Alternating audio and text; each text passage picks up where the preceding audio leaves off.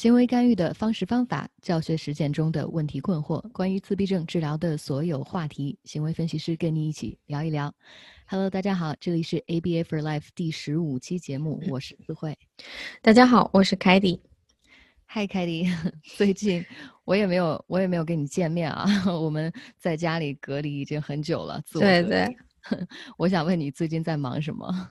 我最近嗯，班是没有去上了，所以现在是一种远程的状态。其实除了和家长连线和我们的老师连线，我就是在家，呃，做做菜，然后打扫一下我的呃小院子，然后开始准备种地吧。好吧，对，找点事儿干。嗯，是的，你你在做什么最近？我我也差不多吧。我最近在家里，呃，听我就是听说美国美食大赛美国分会场要开赛了嘛，所以所以就在研究菜谱是吗？对对对，我最近研究了肉夹馍呀，什么南瓜饼啊什么的。哇，这个美食大赛一定要配上凉皮的，因为我看到国内在社交网络上大家都是在晒凉皮怎么做这个东西，我也是。呃，研究了一下哈，呃，过两天我们比一比，好吧？可以，因为最近说实话，美国这边情况真的不是太好，然后确诊的数量激增，非常危险，所以凯迪，我们两个都要很小心。如果你身在美国或者别的国家，要非常非常小心，这个时刻真的很紧张。那如果那目前还在国内的话，也希望大家继续注意，不要掉以轻心啊。是的，是的，嗯。其实今天早晨我在呃和我们其中一个老师连线的时候，我们就聊到，因为这个老师目前国内不是情况稍微好一些了嘛，现在可以就是有部分的老师可以到这个孩子的家里开始做这个入户的治疗了，因为为了减少这个大家大面积的接触，所以是嗯逐逐家去做治疗。那嗯这个老师就跟我说，他第一次就是入户治疗，然后这个孩子又是一个新的个案。然后说干点什么，然后我就跟呃老师提起了一个词，我就说那那可以做这个匹配搭配 pairing 这个事儿，对。然后呃当时这个老师抛过来一个问题，说这是什么？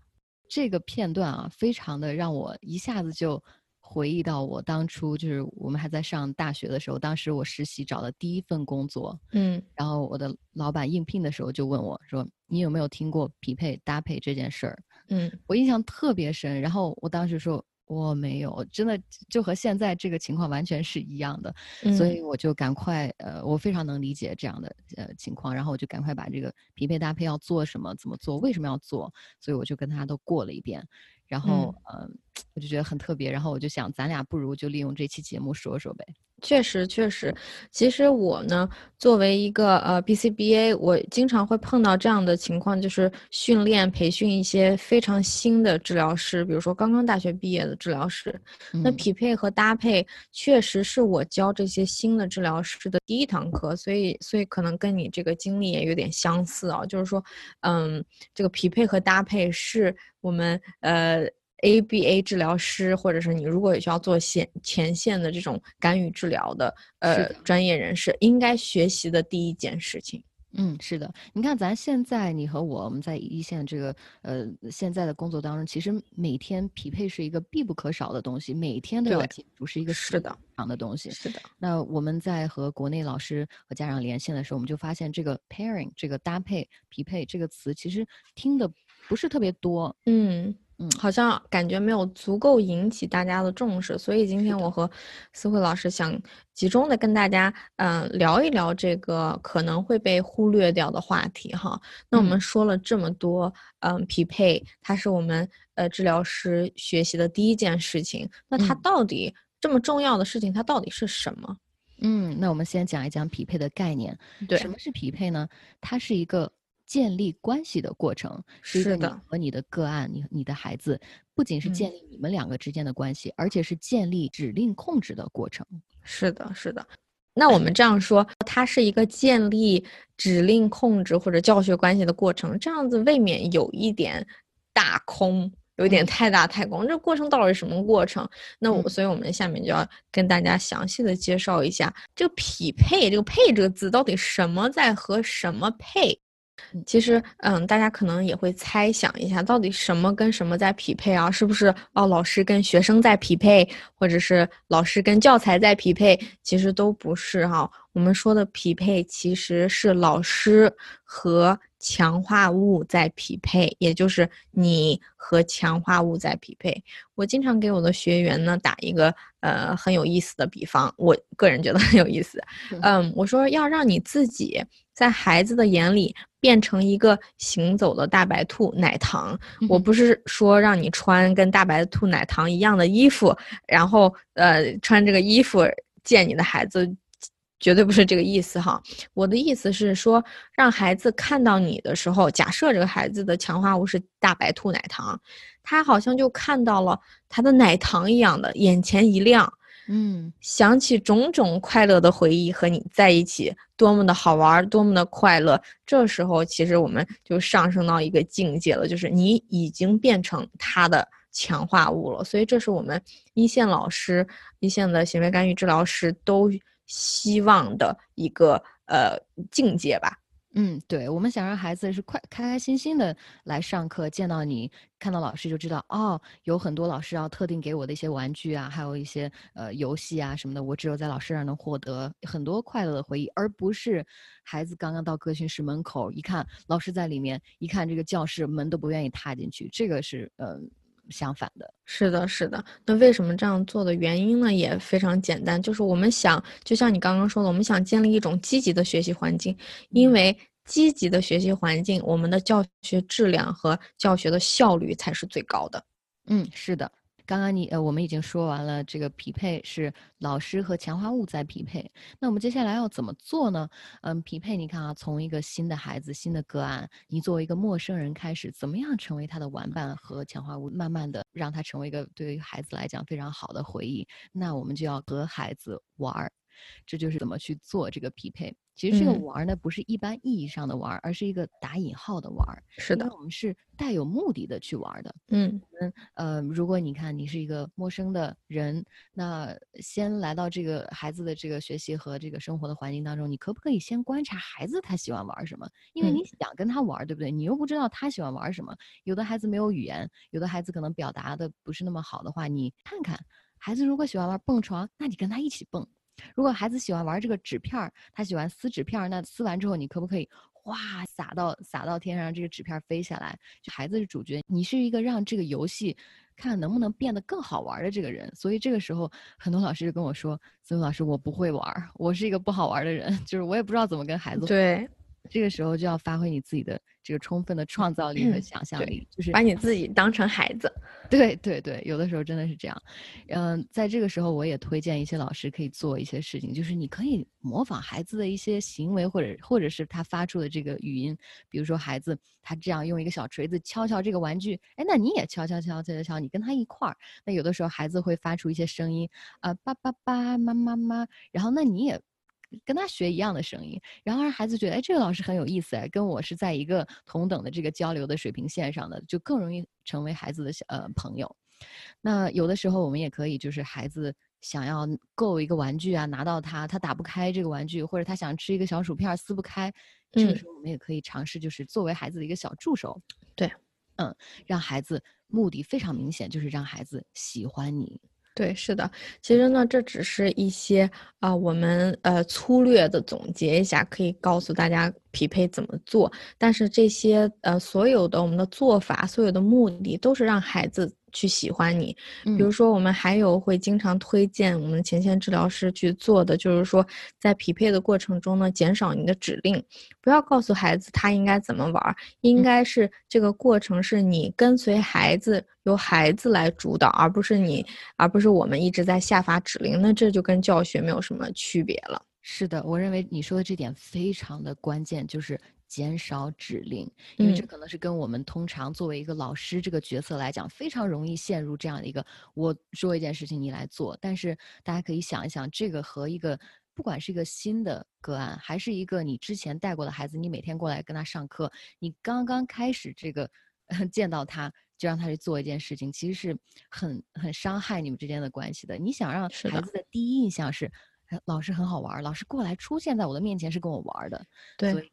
呃，这个我认为是非常重要，就是减是的，其实其实跟我们很多呃大人的经历也相似。比如说，我们每次看这个医生去看医生的时候，医生都要给我们打针，所以你下次去看他的时候是怎么样？很怕，对吧？很紧张，很烦。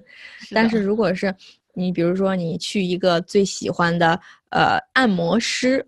每次都非常的享受，给你按的特别的筋骨都松散，很很舒服的话，那你每次去的其实呃去的之前的感觉是一种很开心的，很很没有压力的。这跟孩子跟我们的教学是一样的道理。是的，刚才插一句，就是美国这边有一些儿科医生，就是他会在孩子看病之前，先给孩子一个免费的玩具，就是对看病前打针之前，先让每次。所以我有的个案的孩子，呃，他家里攒了一筐的这个，都是在医院里得到的玩具。对，其实老师医生就在做这么一个匹配的。作用不想把自己和这种冷冰冰的医学器材啊，或者是呃听听心脏，然后打打针啊这些结合在一起，匹配在一起。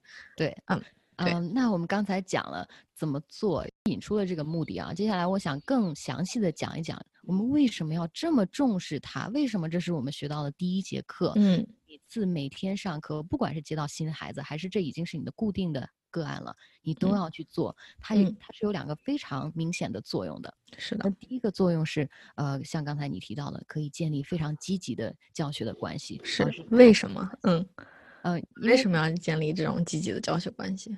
嗯，因为你这个关系积极了，这样的话，孩子才能在未来你开始进行这个呃教学式的任务当中更容易配合你啊，更减少这些问题行为。是的。嗯，是的，其其实我认为呢，匹配是对减少逃避行为来说是一个非常有魔力的东西。那这个时候，我想说一句，就是家长朋友们也是一样的啊。其实，在家里这个环境当中，也到处到处都是很好的这个匹和孩子匹配搭配的好机会。那我们有的时候说，呃，有高质量的亲子活动的孩子呢，未来呃更容易获取成功。嗯，那我们家长可不可以就是平时，比如说呃抽时间，哪怕饭后啊、睡前啊、白天没事儿的时候啊，和我们的孩子多玩一玩。这个玩不是说孩子拿个手机抱着看，嗯嗯，然后自己 我们家长自己可能也会刷刷朋友圈。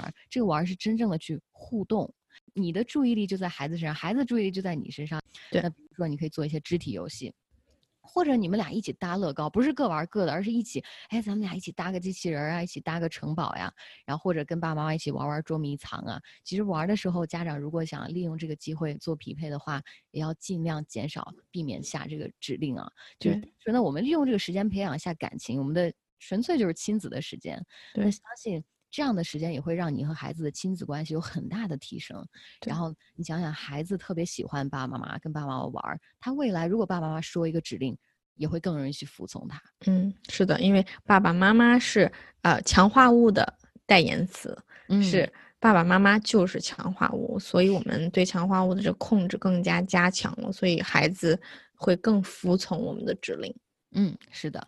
那刚刚说完了第一个匹配的作用，我们来说第二个，那就是刚才我也提到，就是我们要带有目的的去玩嘛。在这个呃目的的其中之一，就是我们在匹配的过程当中，我们会发现孩子的强化物。不管是你是从观察孩子呃的表情也好，他在玩不同的玩具，因为他来主导的话，他自己挑选这个玩具，你可以看他的表情到底是有没有特别惊讶、特别喜欢这个眼睛放放光的这个表情去玩一个。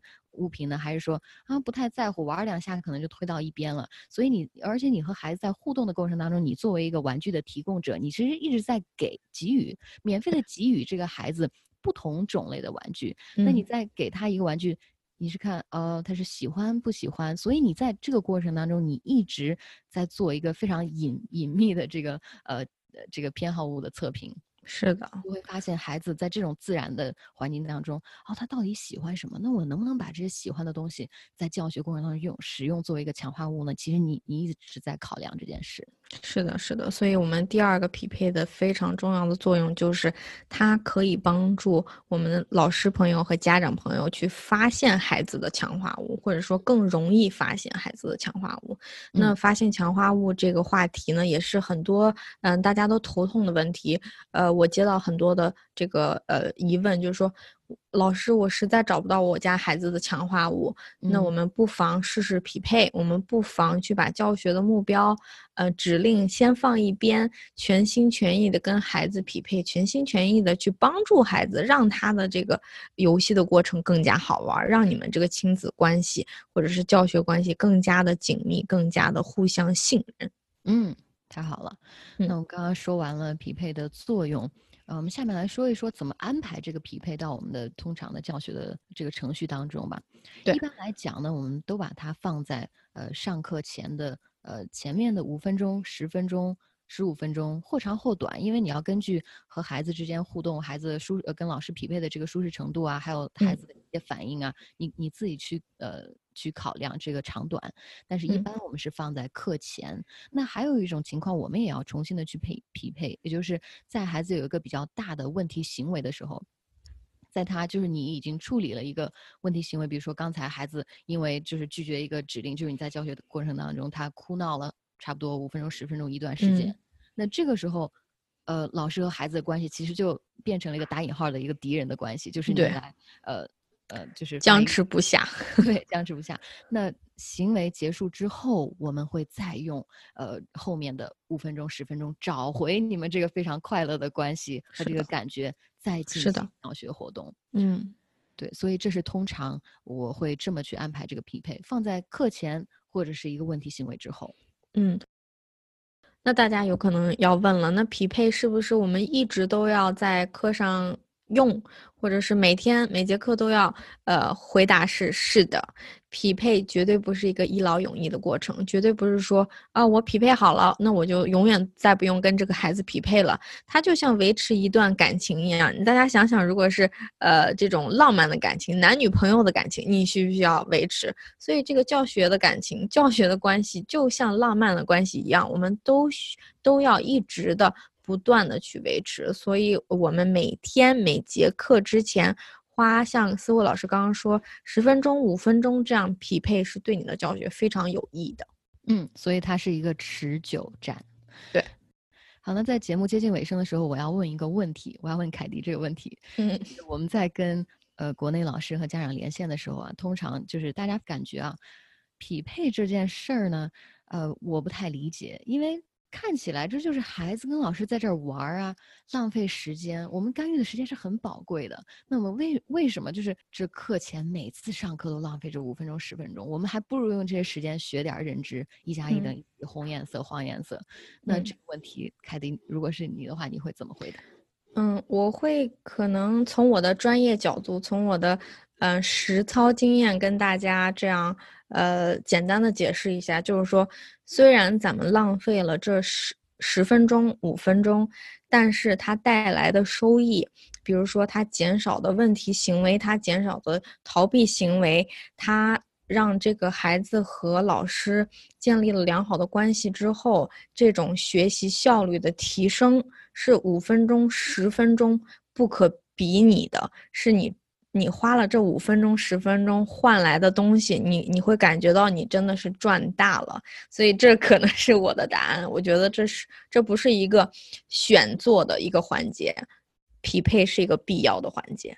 嗯，对。其实我经常推荐我们做一件事情，就是要宏观的把自己抽离出来，远远的看做什么才是完整的来讲效率是最高的，而不是眼睛盯在这十分钟、五分钟我们达到了什么效果。是的。